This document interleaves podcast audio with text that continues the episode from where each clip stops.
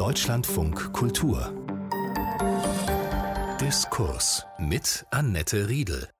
Sie hören eine Wiederholung der Sendung Wortwechsel vom vergangenen Freitag. Ich begrüße Sie zu einer Diskussion über Sinn oder Unsinn einer Impfpflicht. Der Bundestag wird nächste Woche darüber debattieren und es stellen sich dabei diverse Fragen. Verfassungsrechtlich machbar, geeignet, die Corona-Pandemie einzudämmen, sind Alternativen zu einer Impfpflicht denkbar, um die Zahl der ungeimpften in Deutschland zu verringern. Darüber diskutieren der Rechtswissenschaftler Steffen Augsberg, der Medizinhistoriker Malte Thiessen, die Expertin für Infektionskrankheiten Helga Rübsamen-Schäf und der FDP-Gesundheitspolitiker Andrew Ullmann. Andrew Ullmann sitzt für seine Partei im Bundestag, ist zudem Facharzt für innere Medizin und Infektiologe. Obmann seiner Fraktion im Gesundheitsausschuss. Bevor wir tatsächlich in die Diskussion über eine Impfpflicht gegen das Coronavirus einsteigen, man muss doch zumindest mal festhalten, dass sich die Hoffnung mit Omikron jedenfalls als Illusion erwiesen hat, dass man, wenn man nur viele Menschen möglichst oft impft, die Pandemie auf die Art und Weise wird beenden können, oder? Ja, die Pandemie äh, hatten ja natürlich alle gehofft, dass wir klassisch durch eine Impfung diese unter Kontrolle bekommen können. Äh, es hat sich aber auch gezeigt, dass äh, die Impfung vor Krankheit schützt, nicht vor Infektionen. Und da herrscht zurzeit auch sehr viel Missverständnis in der Bevölkerung. Und das müssen wir natürlich äh, klären und sagen, wir müssen die Krankheitslast reduzieren, um unsere Krankenhäuser zu schützen. Helga Rübsamen-Schäf ist Chemikerin, und Biochemikerin im Vorstand der Deutschen Gesellschaft für Virologie und Mitglied der European Society for Virology.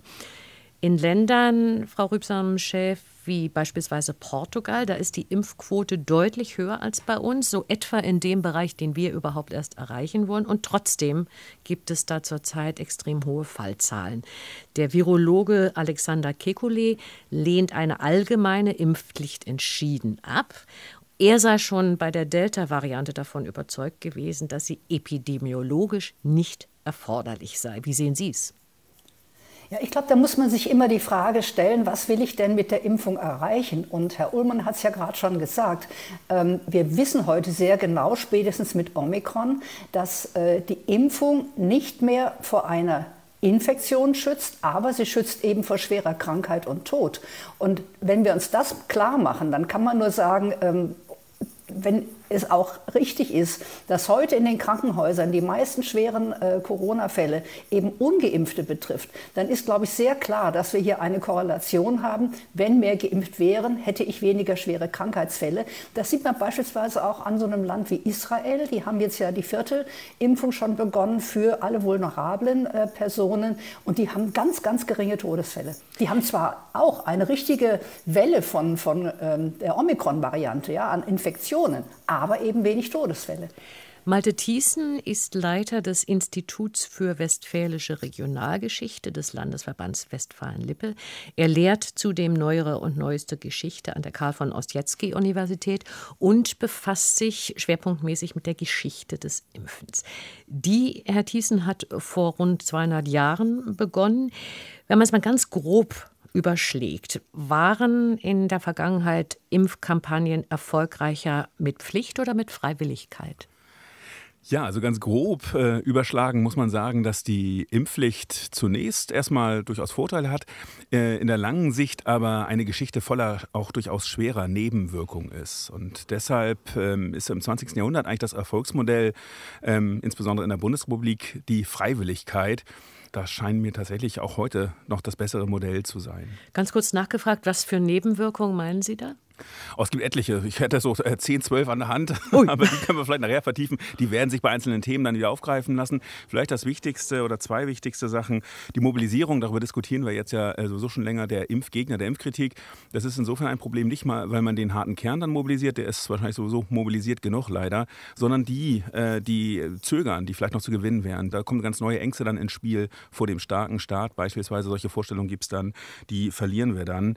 Das ist zumindest in historischer Perspektive deutlich. Natürlich. Und äh, die Impfpflicht ist auch ein stumpfes Schwert. Sanktionen bringen wenig bis gar nichts.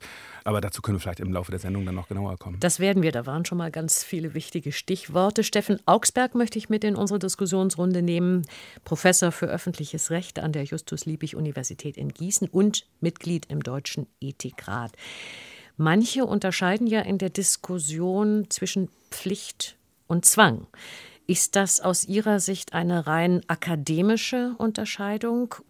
Nein, das ist in höchstem Maße praxisrelevant, weil man aufpassen muss, dass man da nicht in so eine eigenartige Semantik hineinkommt, mit der man eigentlich die Probleme verschleiert. Also wenn Sie den Bundesgesundheitsminister gesehen haben in der Tagesschau und er sagt, am Ende ist auch die Pflicht doch was Freiwilliges, dann stößt einem das ja schon von Anfang an auch als Laie übel auf. Und als Jurist würde man sagen, jede Rechtspflicht ist immer potenziell mit Zwang durchsetzbar.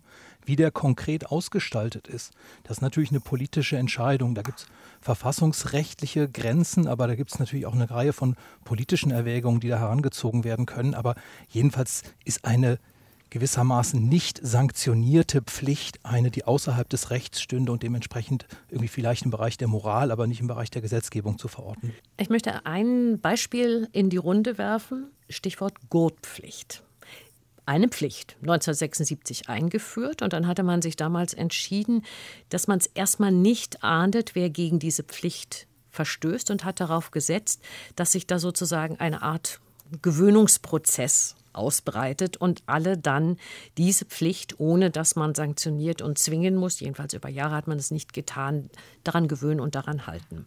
Kann das funktionieren? Ich glaube, man muss zunächst mal die zeitliche Komponente in den Blick nehmen.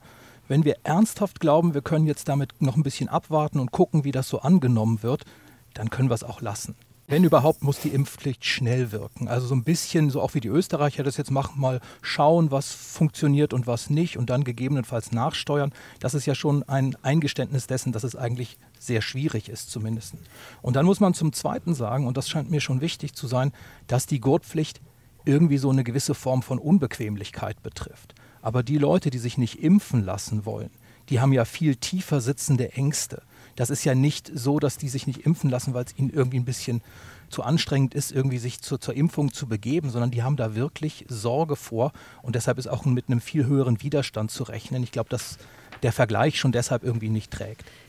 Zeit ist hier ein sehr wichtiger Faktor und äh, hier geht es ja darum, dass wir von diesem Virus uns nicht überraschen lassen sollen. Es hat uns ja häufig genug schon überrascht in den letzten zwei Jahren und wir uns besser für die Wellen im Winter vorbereiten und deshalb müssen jetzt Vorbereitungen getroffen werden über eine Impfnachweispflicht. Wir fangen ja hier auch mit der Semantik an. Äh, es geht eine Nachweispflicht, äh, dass man geimpft ist oder nicht und wenn das nicht machbar ist, könnte es durchaus auch zu Strafen kommen. Das ist der Gedanke dahinter, kein Impfzwang natürlich, wo wir dann mit einer Impfpolizei von Tür zu Tür laufen und dann physisch eine Spritze setzen. Aber natürlich ist psychischer Druck dahinter, sich impfen zu lassen. Sie haben ja gerade etwas angesprochen, was ich essentiell wichtig finde, gerade als Arzt. Die Ängste und Sorgen der Menschen, die sich bisher noch nicht geimpft haben.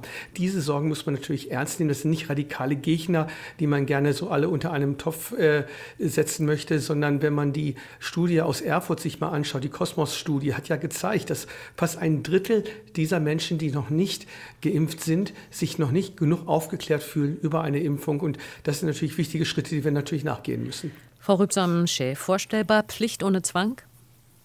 Sagen wir so, äh, ich glaube, irgendwie ein sanftes Drängen in die richtige Richtung ist auf jeden Fall notwendig. Äh, gerade Leute, die obwohl wir alles wissen und obwohl es immer kommuniziert wurde, eben noch, sich noch nicht haben impfen lassen, obwohl eine Infektion mit dem Virus potenziell wesentlich dramatischer ablaufen kann etc. Also ich glaube schon, man wird die Menschen ähm, ein bisschen bewegen müssen. Und wenn Sie mal in andere Länder gucken, es gibt ja äh, in, in Österreich auch so eine Art Gutschein, die man gewinnen kann, solche Geschichten. Was man da im Einzelnen am besten einsetzt, wird man sehen müssen. Ähm, Frankreich hat ja gesagt, wenn du keinen Impfpass hast, darfst du eben nicht in Veranstaltungen rein etc. Also auch das äh, ist ja ein gewisser Druck, den man ausübt. Und ich denke, man muss auch ganz klar das unterstreichen, was Herr Ullmann gesagt hat. Wenn wir jetzt im April, Mai mit der Impfkampagne beginnen, tun wir natürlich nichts an der jetzt laufenden Omikron-Welle, sondern wir bereiten uns auf den nächsten Winter vor. Und wenn wir den nächsten Winter anders erleben wollen als diesen, äh, ist das, glaube ich, sehr, sehr sinnvoll. Herr Thiessen, kann man, wenn man das aufnimmt, was Frau Rübsam-Schäf gerade gesagt hat, feststellen, dass diese Debatte letztendlich zur Unzeit geführt wird über eine Impfpflicht gegen das Coronavirus? Also entweder zu spät oder zu früh, weil es jetzt eh nichts mehr hilft? Also ich meine, der Kontext momentan ist ja tatsächlich äh, nachvollziehbar. Der, der Druck ist extrem hoch ähm, und deshalb ist die Sehnsucht nach der Impfpflicht auch gerade in der Politik total nachvollziehbar. Das hängt damit zusammen, dass wir einerseits ähm, Immunität als Relativitätstheorie kennengelernt haben. Das heißt, wir merken, dass Impfungen eben einen sehr, sehr, sehr hohen Schutz geben, aber eben keinen absoluten Schutz. Eine Erfahrung, die man früher übrigens ähm, sehr viel präsenter noch hatte bei anderen Impfungen. Und deshalb gibt es zum Teil eine niedrigere Impfakzeptanz, weil die Enttäuschung größer wird, dass Impfungen eben nicht das Wundermittel sind. Das waren sie noch nie, das müssen sie auch gar nicht sein, weil sie trotzdem sehr, sehr gut schützen und sehr, sehr wichtig sind. Aber das ist, glaube ich, ein Kommunikationsproblem am Anfang gewesen und das erhöht jetzt auch den Druck. Und zum anderen sind äh, Impfprogramme immer ein Testfall auf die Krisenlösungskompetenz des Staates. Und deshalb ist natürlich jetzt die Herausforderung groß, äh, dass man in der Politik das Gefühl hat, wir müssen jetzt reagieren, wir müssen zeigen, dass wir etwas tun. Und das scheint mir der Hintergrund für die Sehnsucht nach der Impfpflicht zu sein. Ich bin aber angesichts der ähm, Erfolge so in früheren Zeiten äh, mit freiwilligen Impfprogrammen, aber man muss gar nicht weit zurückblicken, zum Beispiel nach Bremen, wo es mit Freiwilligkeit äh, fantastische Impfquoten gibt. Äh, nach wie vor einfach ganz pragmatisch der Ansicht, dass die Impfpflicht äh, mehr Nebenwirkungen hat und weniger bringt, als wenn man auf Freiwilligkeit und auf entsprechende niedrigschwellige Angebote setzt. Die Frage an den Rechtswissenschaftler Steffen Augsberg. Ein Kern Kritikpunkt an einer möglichen Impfpflicht gegen das Virus besagt ja, dass sie möglicherweise nicht verfassungsgemäß sein könnte. Die Verfassung sagt, dass Eingriffe in die körperliche Unversehrtheit ein Grundrecht außer Kraft setzen und dass sie deshalb verhältnismäßig sein müssen und dass sie auch geeignet sein müssen, die vorgegebenen Ziele zu erreichen. Können wir das mit einer solchen Impfpflicht, über deren Ausgestaltung wir gleich noch reden, oder ist das eine Art übergriffige Symbolpolitik, die unangemessen tief in die Selbstbestimmungsrechte der Bürger eingreift? Naja, das hängt sehr davon ab, wie man das ausgestaltet im Einzelnen. Also wir haben ja eben von Herrn Ullmann und Frau Rübsam-Chef gehört, zu sagen, es geht um bloße Nachweispflicht oder sogar nur um ein sanftes Drängen. Das wäre was ganz anderes als das, was teilweise diskutiert wird, sondern in der politischen Diskussion geht es ja jedenfalls darum, dass effektive Sanktionen gewählt werden sollen, um die Leute tatsächlich dazu zu bringen, sich impfen zu lassen. Also nicht nur irgendwie so eine Form von Nudging oder gar bloße Anreize, wie es sie in Österreich ergänzend gibt, sondern tatsächlich effektive Sanktionen. Und das heißt natürlich nicht, dass man dann zwangsläufig irgendwie diesen unmittelbaren Zwang einsetzt, wie es wir ihn aus dem Polizeirecht kennen. Aber es gibt das schöne Zitat Idi Amin zugeschrieben: There is freedom of speech. What I cannot guarantee is freedom after speech. Und das muss man sich an der Stelle vor Augen halten, zu sagen, es werden Sanktionen mit einem Verhalten verknüpft und das hat natürlich Auswirkungen. Und wenn Sie ein Bußgeld nicht zahlen können, dann muss man darauf staatlicherseits auch reagieren, sonst wird daraus nichts werden. Was ich sagen will, ist, ob das verfassungsmäßig ist, kann man zurzeit seriös ganz schlecht beurteilen, weil wir nicht genau wissen, worüber wir da sprechen. Da müssen wir über unterschiedliche Punkte uns verständigen. Zum Beispiel, das klang eben schon an, welches Ziel wird verfolgt. Das ist was ganz anderes, wenn ich möglichst viele Infektionen verhindern möchte oder wenn ich sage, es geht darum, dass die Intensivstation nicht überlastet sein soll, also welche Altersgruppen, Risikogruppen ich einbeziehe, macht das einen enormen Unterschied. Dann muss es geeignet, erforderlich und angemessen sein. Und auf jedem dieser Punkte Gibt es Überlegungen, die mit Blick auf unterschiedliche Ausgestaltung unterschiedlich ausfallen? Ich will nur einen herausgreifen. Erforderlichkeit bedeutet, dass es kein milderes, weniger in die Grundrechte eingreifendes, gleich geeignetes Mittel geben darf. Und da spielt der zeitliche Verlauf eine Rolle. Wenn wir uns einig sind, dass das uns aus der vierten und fünften Welle gar nicht heraushilft, dann ist es vielleicht allein deshalb noch nicht bloße Symbolpolitik, sondern kann, das haben wir eben auch gehört, für den Herbst oder Winter schon noch was bringen. Aber damit haben wir jetzt ja Monate Zeit, auch was anderes zu machen. Also damit wird doch die Überlegung, dass wir uns zum Beispiel an Bremen ein Beispiel nehmen könnten und es so machen, die freiwillige Impfkampagne nochmal verstärken, in ganz anderem Maße wieder aktuell, als wenn es darum ginge zu sagen, wir wollen jetzt gewissermaßen in drei Wochen möglichst rasch was erreichen. Also ich bin ja keine Juristin. Ähm, wenn man sagt, Verhältnismäßigkeit ist notwendig und das ist ein Eingriff in die körperliche Unversehrtheit. Also aus meiner Sicht ist meine körperliche Unversehrtheit auch angegriffen, äh, wenn ich jetzt an Corona erkranke oder sterbe. Und hat denn nicht der Staat auch die Pflicht, das zu gewährleisten? Und wenn man sich mal jetzt den Januar anguckt, dieses Jahr, da haben wir in Deutschland mehr als 4000 Tote gehabt. Hat denn der Staat nicht da auch eine rechtliche Verpflichtung, was zu tun? Herr Ullmann, möchten Sie als FDP-Politiker darauf reagieren?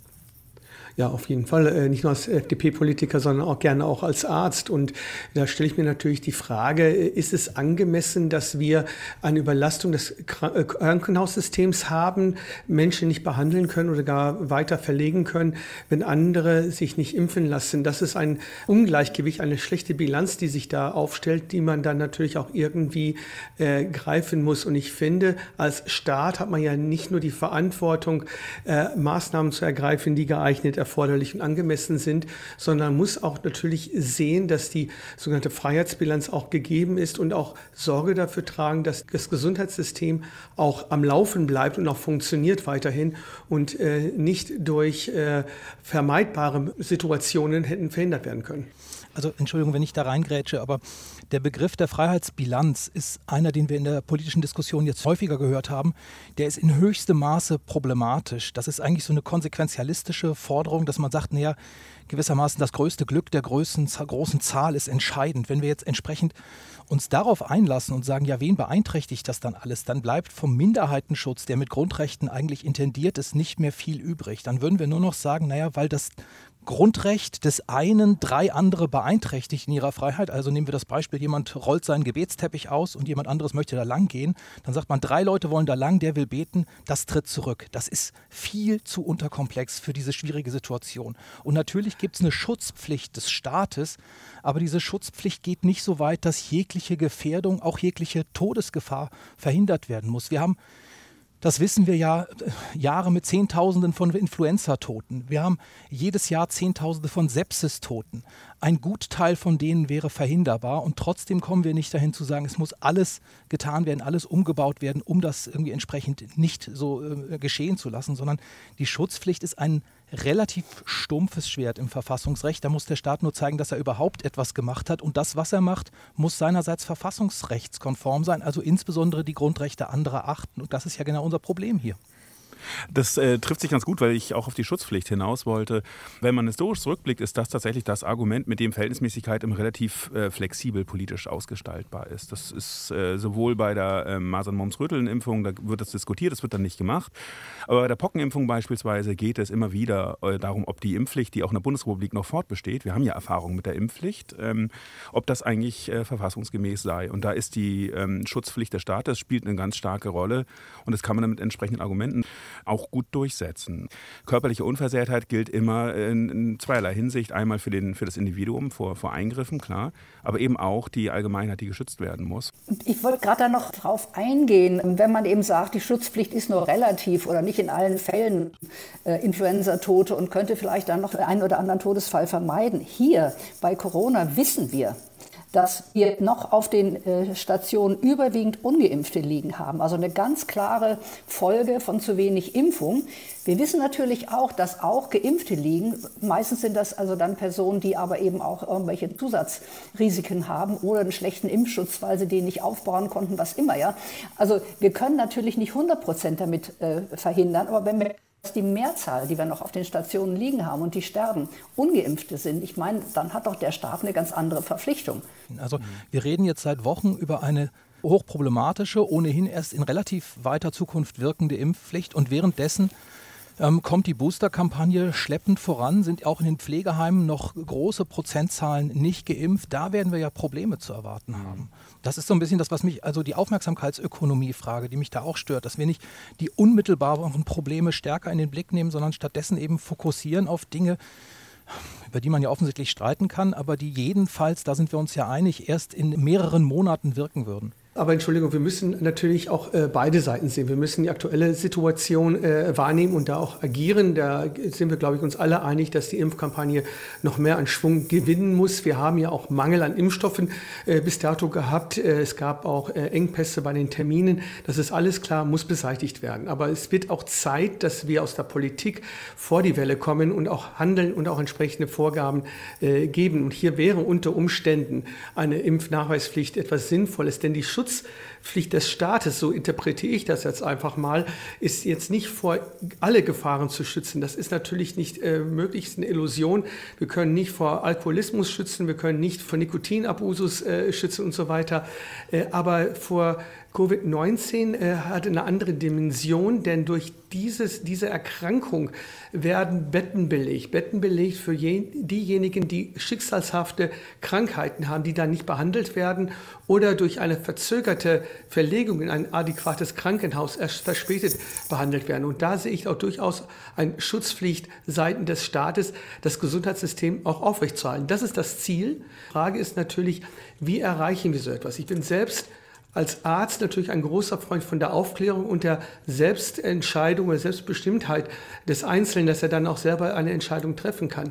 Nur in dieser Situation, wo dann nicht nur sich selbst gefährdet, wenn man nicht geimpft, das ist ja eine eigene Entscheidung, das ist völlig in Ordnung. Aber wenn noch gesellschaftliche Gefahren da sind, muss auch der Staat eingreifen. Das gilt wie bei Gurtpflicht, wie bei Waffenrecht und viele Beispiele, die man jetzt aufführen könnte, wo der Staat natürlich griffig, nicht übergriffig, aber eingreift und hier äh, Maßnahmen ergriffen hat, um die gesamte Gesellschaft zu schützen. Und ich denke, das ist durchaus legitim. Und ist das nicht auch verfassungsrechtlich, wenn man es bewerten soll, was da kommt, wie die wie immer ausgestaltete Impfpflicht, ganz, ganz maßgeblich? Also nur kurz der Statistik willen nachgeliefert. Sechs Prozent derjenigen, die auf Intensivstationen landen, sind geimpft. Nichtsdestotrotz ist meine persönliche Entscheidung, ob ich mich impfen lassen will oder nicht, mein persönliches Risiko. Also der Staat, sagen Verfassungsrechtler, die das Ganze kritisch sehen, hat nicht Recht, aber auch nicht die Pflicht, mich vor meinen gesundheitlichen Entscheidungen zu bewahren. Punkt ist natürlich, wenn ich mit meiner individuellen gesundheitlichen Entscheidung andere gefährde, sei es, dass ich das Gesundheitssystem belaste und dann andere Routineoperationen, wie es immer heißt, zurückstehen müssen, dann wird es natürlich sozusagen buchstäblich gemeingefährlich. Es ist natürlich so, ähm, dass wir uns schon ähm, einig sind, und das ist ja erfreulich, dass es tatsächlich, wenn überhaupt, nur auf diese Überlastungssituation ankommen sollte.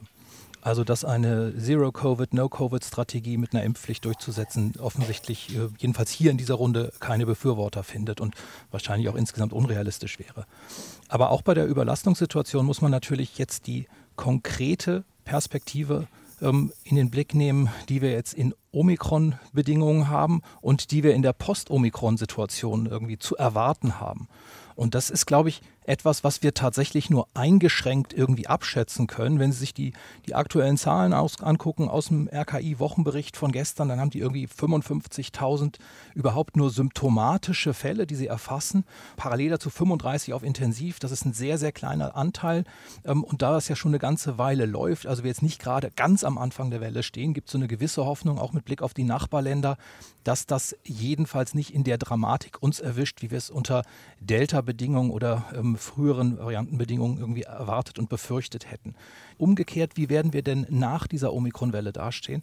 Ich glaube, das ist das, was schwer abzuschätzen ist, was aber ungemein wichtig ist, weil es natürlich irgendwie gut klingt zu sagen, wir wollen vor die Welle kommen, aber wir müssen doch gleichzeitig wissen, was ungefähr die Bedingungen sind, die wir dann da zu erwarten haben und jetzt gewissermaßen auf Vorrat etwas zu beschließen, wo wir weder wissen, wie oft geimpft werden muss, mit welchen Impfstoffen geimpft werden muss, wann geimpft werden muss. Nicht, der Gesundheitsminister sagt, jetzt dreimal sollte geimpft werden. Bei der bereichsbezogenen, einrichtungsbezogenen Impfpflicht sind es aber nur zwei Impfungen, die vorgesehen sind. Das scheint mir alles ein bisschen sehr stochern im Nebel mit einer ziemlich langen Stange zu sein im Moment. Und dann finde ich, müsste man eher konsequent die konkreten Schwierigkeiten in den Blick nehmen. Ich finde, Beschluss ist das richtige Stichwort. Äh, eine Impfpflicht beschließen ist ja auch das, äh, etwas Einfaches und das hört sich natürlich auch gut an, auch vor die Welle zu kommen, haben Sie vollkommen recht. Und Sie haben ja darauf hingewiesen, wir müssen eben auch die Umsetzung dann in den Blick nehmen. Und auch dafür lohnt sich, glaube ich, mal ähm, der Blick zurück. So eine Impfpflicht ist unglaublich ressourcenintensiv. Ähm, schon im 19. Jahrhundert schimpfen die Polizisten, dass sie äh, wahrlich Besseres zu tun haben, als Müttern und Kindern nachzulaufen, um zu kontrollieren, ob die geimpft sind. Das ist jetzt eine Zuspitzung. Solche Berichte gibt es tatsächlich. Aber so eine Impfpflicht muss ja eben nicht nur beschlossen und verkündet werden. Sie muss kontrolliert werden und sanktioniert werden. Und das ist ein derart massiver ähm, Ressourceneinsatz, Personalressourcen und auch Geldressourcen. Äh, ob man da nicht äh, sagt, verhältnismäßiger wäre dann tatsächlich das in niedrigschwellige Angebote zu stecken. Also das Bremer Beispiel hatten wir ja schon, ob das nicht unglaublich effektiver wäre. Ich glaube, im Ziel sind wir uns alle einig, die Quote muss hoch. Aber ähm, äh, was sozusagen ein Impfpflichtbeschluss dann wirklich in der Umsetzung konkret bedeutet, da müssen wir uns warm anziehen angesichts der Strukturen im öffentlichen Gesundheitsdienst, die wir eben auch nicht mehr haben. Also bis in die 70er Jahre funktioniert das noch mit Impfregister bei Pocken und ähnlichem. All sowas, wir würden bei Null anfangen und das äh, setzt einiges mehr voraus, als eben nur über die Impfpflicht zu diskutieren. Ich wollte ein, ein wenig widersprechen, dass äh, da ein Durcheinander oder ein Stochern im Nebel existiert bezüglich äh, Impfungen, welche Impfstoffe und wie häufig geimpft wird. Wir müssen in diesem Zusammenhang klar äh, erkennen, dass seit zwei Jahren diese Krankheit erst bekannt ist. Es ist nicht ungewöhnlich in der Infektionsmedizin, dass wir drei Impfungen benötigen, um eine anhaltende Immunität auch zu haben. Es ist aber hier äh, noch schwieriger bei dieser Art des Viruses, denn äh, hier gibt es Mutationen äh, relativ häufig. Es kann durchaus sein, dass wir medizinisch betrachtet drei Impfungen benötigen und dann ein sogenanntes Upgrade-Impfung brauchen, je nachdem, welche Variante gerade aufpoppt und uns dann äh, Ärger bereitet. Das ist trivial, das kann man äh, relativ schnell äh, umsetzen. Die Wissenschaft ist da sehr gut unterwegs und wie die Daten haben wir. Es ist eigentlich auch sowieso genial, wie weit wir gekommen sind heute. Und die Umsetzung muss man halt pragmatischer sehen, wenn es um die Impfnachweispflichten geht. Es geht jetzt nicht darum, dass wir jetzt überall Verkehrs- oder Fußgängerkontrollen haben und dann schauen wir mal nach den Impfpässen, wie es aussieht, sondern das sind ja stichprobenartige Proben, die man ja dann machen kann von den Menschen, zu gucken, ob sie geimpft sind oder nicht. Und die Niederschwelligkeit in der Theorie bin ich hundertprozentig dann bei Ihnen, nur die Niederschwelligkeit hat in einigen Bundesländern nicht funktioniert. Ich erinnere daran, was in Thüringen, Sachsen passiert war oder bei uns hier in Bayern in Oberbayern oder Niederbayern, da waren die Krankenhäuser verstopft. Da ging nichts mehr. Und hier sind die Impfangebote niederschwellig angeboten worden, wurden aber nicht angenommen. Und hier herrscht sehr großer Mangel in der Kommunikation. Und wie ich bereits schon gesagt hatte, die Kosmos-Studie ist ja eine sehr interessante Studie, wo viele Menschen sich ja nicht mitgenommen fühlen und nicht gut genug aufgeklärt fühlen. Ich wollte nur noch mal zurückfragen, weil Sie gesagt haben, da ist eigentlich nichts unklar. Das heißt, Sie würden sagen, wir brauchen in jedem Falle drei Impfungen, gegebenenfalls ein Upgrade, also vier. Und das ist auch das, was Ihnen dann vorschwebte politisch. Ich ehrlicherweise habe so aus der medizinischen Laiensicht gewisse Schwierigkeiten, wie man das jetzt schon so klar sagen kann, wenn wir doch eigentlich alle noch auf den Omikron-bezogenen angepassten Impfstoff warten. Das war jetzt eine medizinische Aussage, die ich getroffen habe. Äh, wir sehen ja, dass die Menschen, die eine Dreifachimpfung erhalten haben, vor Omikron-Erkrankungen besonders geschützt sind. Äh, auch übrigens zumindest von der Risikoreduktion her besser auch vor Infektionen geschützt sind, aber nicht äh, ausreichend geschützt sind. Und genau diese Perspektive, dass wir voraussichtlich in April, Mai Ergebnisse vorliegen haben werden, dass hier die Upgrade-Impfung eventuell notwendig sein wird, das ist meine medizinische politische Einschätzung. Es gilt nicht als Politiker, denn wir brauchen natürlich auch die publizierte Evidenzen dazu. Ja, ich wollte äh, noch darauf hinweisen, dass wir ja auch äh, von verschiedenen Impfstoffen inzwischen reden und dass einige Impfverweigerer wohl Angst hatten äh, vor diesen Messenger-RNA-Technologien. Äh, es gibt jetzt aber auch einen Totimpfstoff, der ist im Februar in Deutschland verfügbar. Ähm, da wird einfach das Eiweiß äh, von dem Virus äh, gespritzt und gut ist. Und es gibt äh, jetzt neue Daten äh, von der Firma Valneva. Die hat einen Totimpfstoff, wo das gesamte Virus inaktiviert ist und gespritzt wird. Und dieser Impfstoff funktioniert sehr gut gegen Omikron. Also ich will nur sagen, ähm, man muss auch immer noch mal überlegen, über welchen Impfstoff rede ich ich. Und ich glaube, deswegen ist auch sehr, sehr viel äh, Aufklärung in Zukunft erforderlich, dass man vielleicht dem ähm, Nicht-Geimpften sagen kann, du hast die Wahl. Aber ist das nicht genau ein Argument gegen eine Impfpflicht, wenn wir sagen, ja. wir haben da was zu erwarten, was auch irgendwie Zweifelnde noch überzeugen könnte? Und das mit einem gewissen zeitlichen Vorlauf? Ich meine, ich sehe das wie Sie, nicht? Das ist eine Chance, die wir da haben, genauso wie die Medikamente eine Chance darstellen. Aber warum das jetzt den Zwang legitimieren sollte, dass es bald weitere Impfstoffe geht, das leuchtet mir ehrlich gesagt noch nicht ein. Sie hören Deutschland von Kultur mit der Sendung Wortwechsel. Über die Corona-Impfpflicht diskutieren der Rechtswissenschaftler Steffen Augsberg, der Medizinhistoriker Malte Thiessen, die Expertin für Virologie Helga Rübsamen-Schäf und der FDP-Gesundheitspolitiker und Arzt Andrew Ullmann. Und was auch immer dagegen spricht, vor dem Hintergrund einer kleiner werdenden Mehrheit insgesamt in Deutschland, die für eine Impfpflicht ist. Im Moment sind zwei Drittel, vor einem Monat waren es noch drei Viertel, die dafür sind. Dieses Thema wird in der nächsten Woche den Bundestag beschäftigen. Wenn denn eine Impfpflicht trotz der hier schon benannten Bedenken kommt, wofür würden Sie denn plädieren, wenn sie käme? Für eine allgemeine, für alle Erwachsene? Für alle Menschen ab fünf, wie es Ecuador mit seiner weitgehendsten Impfpflicht weltweit hat, oder für alle ab 60, für alle ab 50, für alle Menschen ab 18, berufsgruppenbezogen. Was wäre Ihre Haltung dazu? Ich würde dann anfangen als der Politiker vielleicht in dieser Runde direkt eine Impfpflicht auszurufen, halte ich auch nach wie vor für problematisch. Wichtiger finde ich, dass wir diese Menschen erreichen, die noch Ängste und Sorgen vor einer Impfung haben.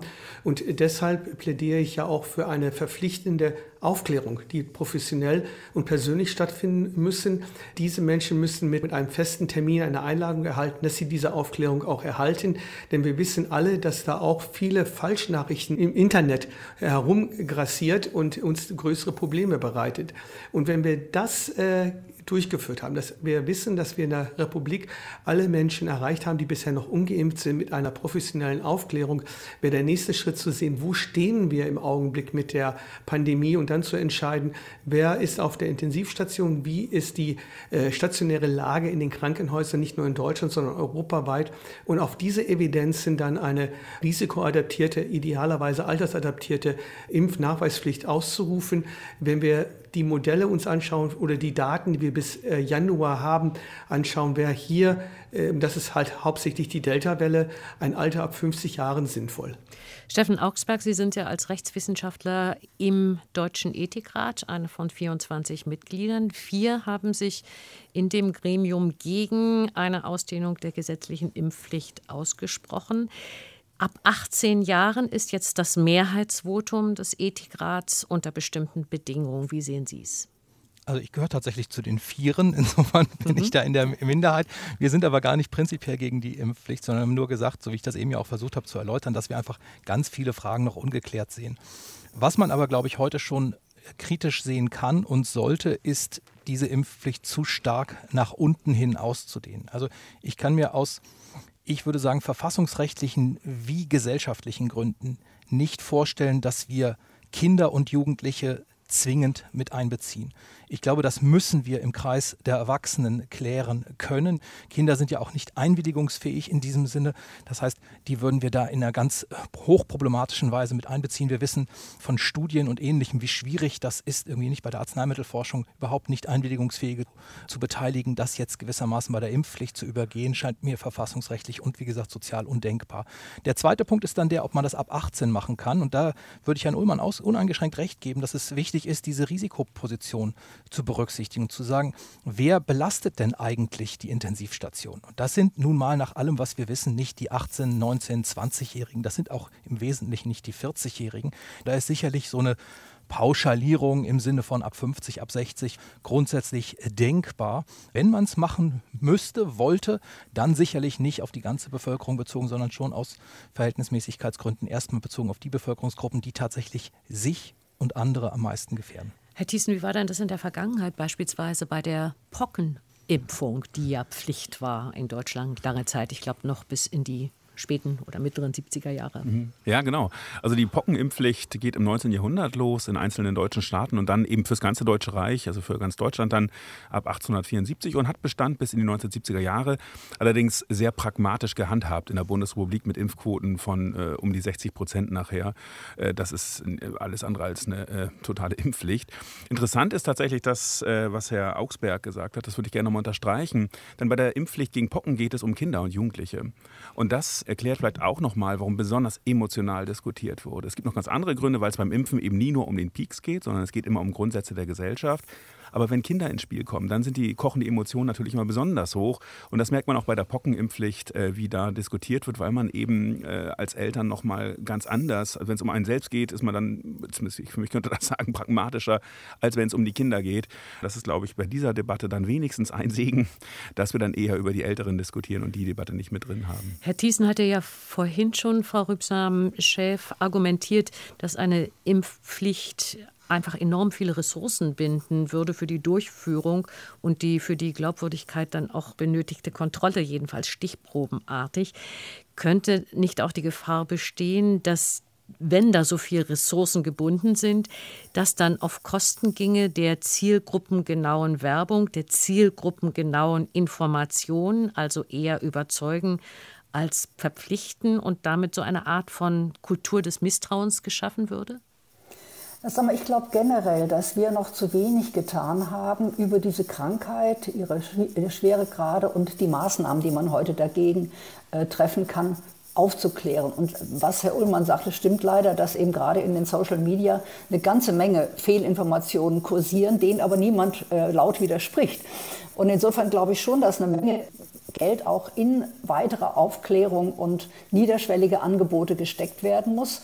Aber wie ich vorhin schon sagte, ich glaube einfach, dass manche Menschen äh, eben diesen Schubs noch brauchen. Sei es mit dem Argument, es gibt jetzt ja auch äh, andere Impfstoffe mit einer anderen Technologie, äh, die man schon längere Jahre kennt, oder sei es eben, ähm, du nimmst an einer Tombola teil, wenn du das machen lässt, was immer man sich da einfallen lässt. Ich, das ist, glaube ich, eine Sache, die müssen dann die Soziologen finden, was, was da vielleicht das wirkungsvollste Mittel ist.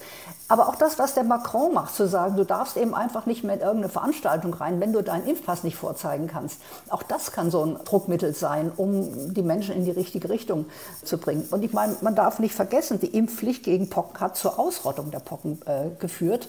Hier bei Corona können wir das nicht erwarten, zumindest nicht auf Basis der existierenden Impfstoffe.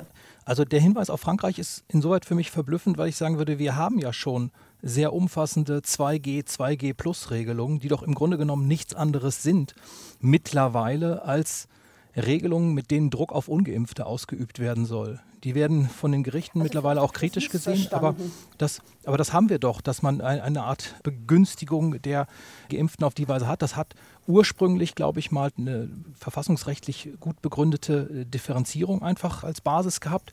Mittlerweile geht es doch aber ganz offen auch darum, dass man sagt, damit sollen Leute zur Impfung getrieben werden. Aber auch das müssen wir natürlich nochmal gucken, wie das wirkt. Also auch das wird überholt gegebenenfalls, wenn man das jetzt in anderer Weise verpflichtend macht. Ich hatte das in Frankreich so verstanden, dass man eben nicht durch einen aktuellen Test äh, sich äh, befreien kann und dann doch in die Veranstaltung reingeht. Ich hatte es wirklich so verstanden, Sie müssen nachweisen, dass Sie geimpft sind. Aber 2G und 2G Plus ist doch genau das? Ja, aber ohne Impf Nachweis kommt man in Frankreich demnächst überhaupt nicht mehr in Restaurants, darf keine Züge nehmen, keine Cafés besuchen, keine Flugzeuge besteigen. Also das ist, glaube ich, noch mal ein Stück. Also es ist eine de facto ein, ein G gewissermaßen. Gewissermaßen ein G. ich, ich möchte ein Stichwort noch mal aufnehmen, was Herr Ullmann schon mehrmals jetzt genannt hat. Er sprach ja von einer Impfnachweispflicht. Und da sind wir bei einer ganz entscheidenden weiteren Frage, wenn wir denn eine Impfpflicht bekämen, wie immer dann auch ausgestaltet, kann das gehen ohne Einführung eines Impfregisters? Das gibt es in Spanien, das gibt es in Dänemark, das gibt es in Österreich, das gibt es bei uns nicht. Also ich glaube, wir brauchen kein Impfregister. Wenn wir die Menschen anschreiben und sagen, lasst euch jetzt bitte aufklären, falls ihr noch ungeimpft seid. Das ist eine Möglichkeit, weil wir das in den Einwohnermeldeämtern die Daten haben von den äh, Einwohnern und den Bewohnern. Ein Impfregister macht natürlich das Arbeiten leichter, aber eigentlich brauchen wir das nicht. Äh, die Impfnachweispflicht kann aber so passieren, dass stichprobenartig Menschen kontrolliert werden können, ob sie geimpft sind oder nicht. Es wird nicht eine flächendeckende Kontrolle geben. Und auch an dieser Stelle, was ich von den Kolleginnen und Kollegen im Bundestag wahrnehme, soll es auch keine Haft geben, wenn man äh, Bußgelder, die möglicherweise ausgesprochen werden, nicht bezahlt. Also das äh, ist auch wichtig bezüglich der Verhältnismäßigkeit. Wenn wir jetzt ganze Zeit über Impfpflichten oder Impfnachweispflichten sprechen, auch einmal über diese Aufklärungspflicht sprechen, weil das wäre natürlich äh, auch etwas ganz Wichtiges, um auch angemessen und äh, verhältnismäßig auch zu agieren. Da möchte ich gern zwei Aspekte dazu, zu genau diesem Punkt in die Diskussion werfen.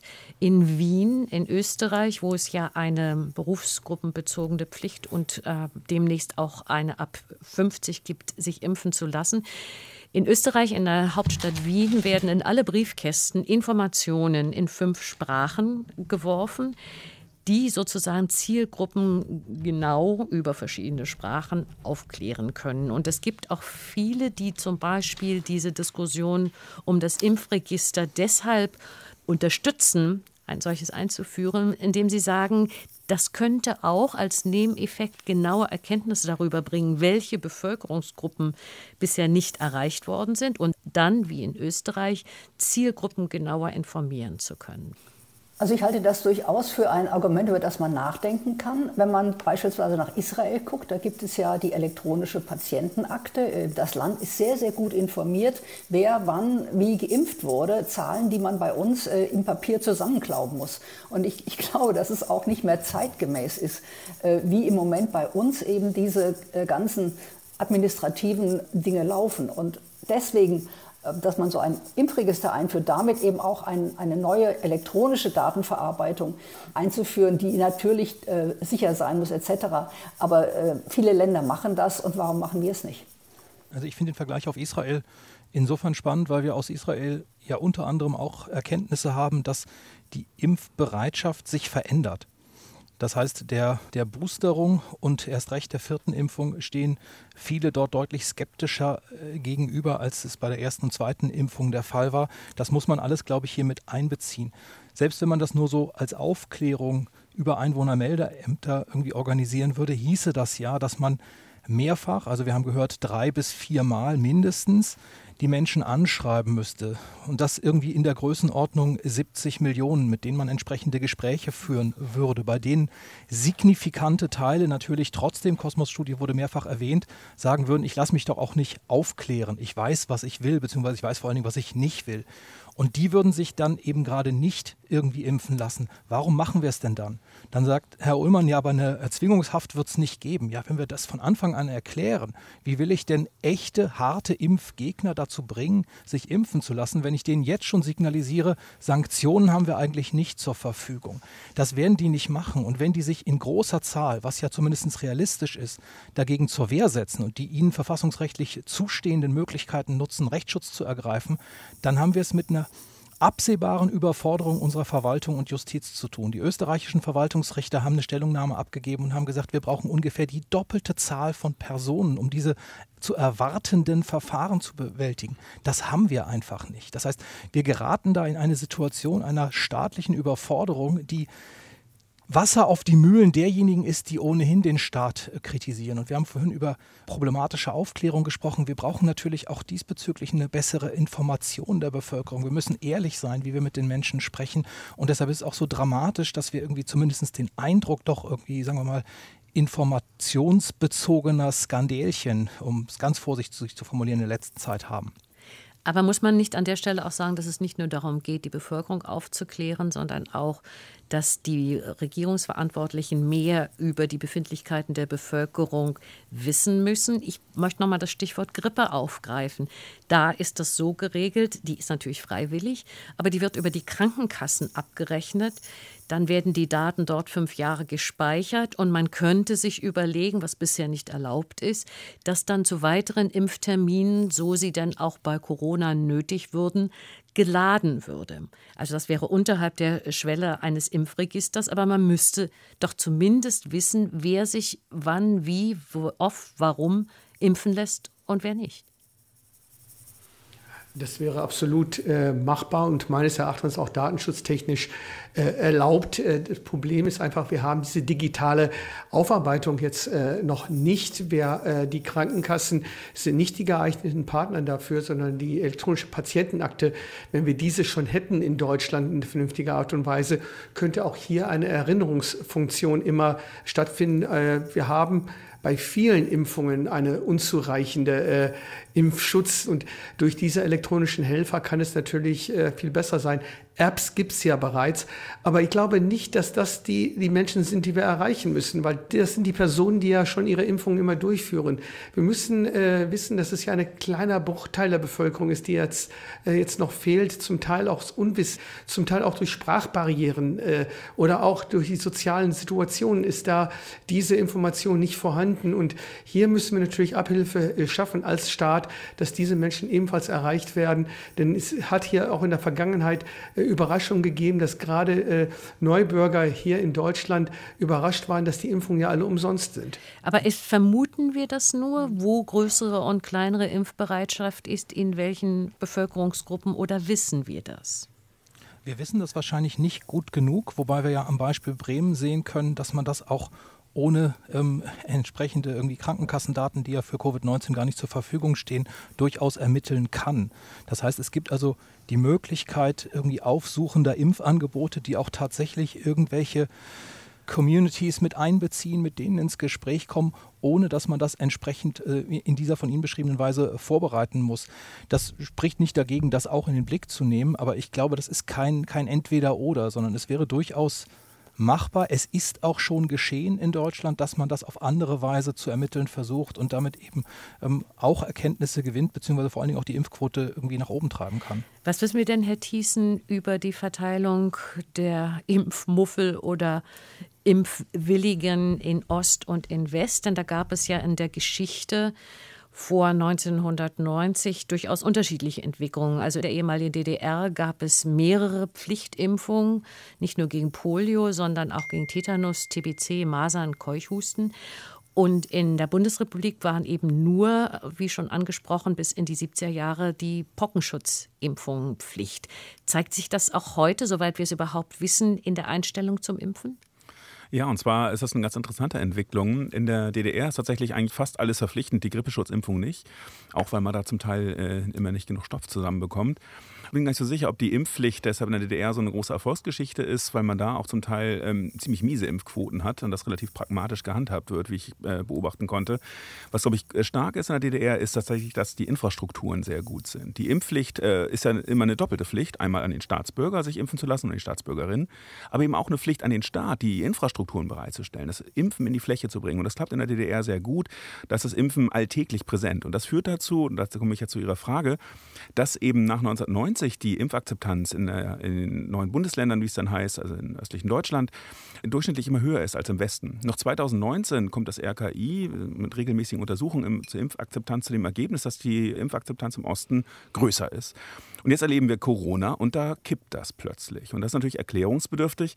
Das ist aber insofern eine spannende Beobachtung, weil es uns nochmal darauf lenkt, dass es beim Impfen eben nicht nur um den Peaks geht, nicht nur um Gesundheit, sondern das Impfen ist, und das merken wir in Teilen Ostdeutschlands zumindest, auch ein Ventil, mit dem Stimmung gemacht wird oder mit dem eine tiefer sitzende Unzufriedenheit dann auch artikuliert wird, die da oben, das sogenannte Merkel-Regime, was lange äh, immer kritisiert wurde, das macht sich jetzt in, in der Impfkritik fest.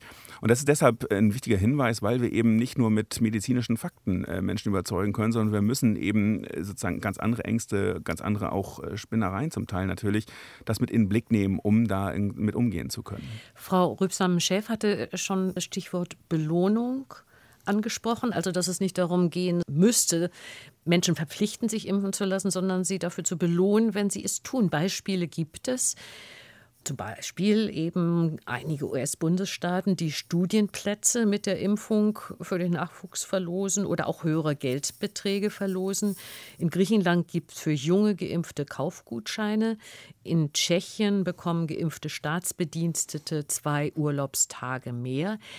Also wäre das ein Weg, um mehr Menschen dazu zu bringen, sich impfen zu lassen, die nicht erklärte Gegner sind? Ich denke ja, das ist äh, sicherlich eine Möglichkeit. Wir haben es ja auch in Deutschland zum Teil erlebt, dass äh, Städte zu Fußballspielen Bratwurst angeboten haben und da hat sich die Impfquote übers Wochenende auch verbessert. Das sind sicherlich äh, Möglichkeiten, die durchgeführt werden sollten im Sinne des Belohnungssystems. Ich finde es immer noch nach wie vor viel besser, wenn man die Leute überzeugen könnte über die Sinnhaftigkeit der Impfung, nicht nur für sich selbst, sondern auch die gesellschaftliche Relevanz dieser Impfung. Also ich habe auch Zweifel, dass man damit irgendwie jetzt die, die ganz großen Impfquoten erreichen würde, würde aber trotzdem sagen, es ist es ja wert, dass man es ausprobiert. Also die Häme, die über diese Bratwurstaktionen ausgeschüttet wurde, war ja schon ziemlich grotesk, wenn man denkt, da hat sich zumindest mal jemand etwas überlegt und versucht, irgendwie was zu verbessern. Genauso wie es ja auch sinnvoll ist, in die Baumärkte reinzugehen und die Leute dort zu treffen, wo man irgendwie ja, sie am Samstag sowieso trifft oder so.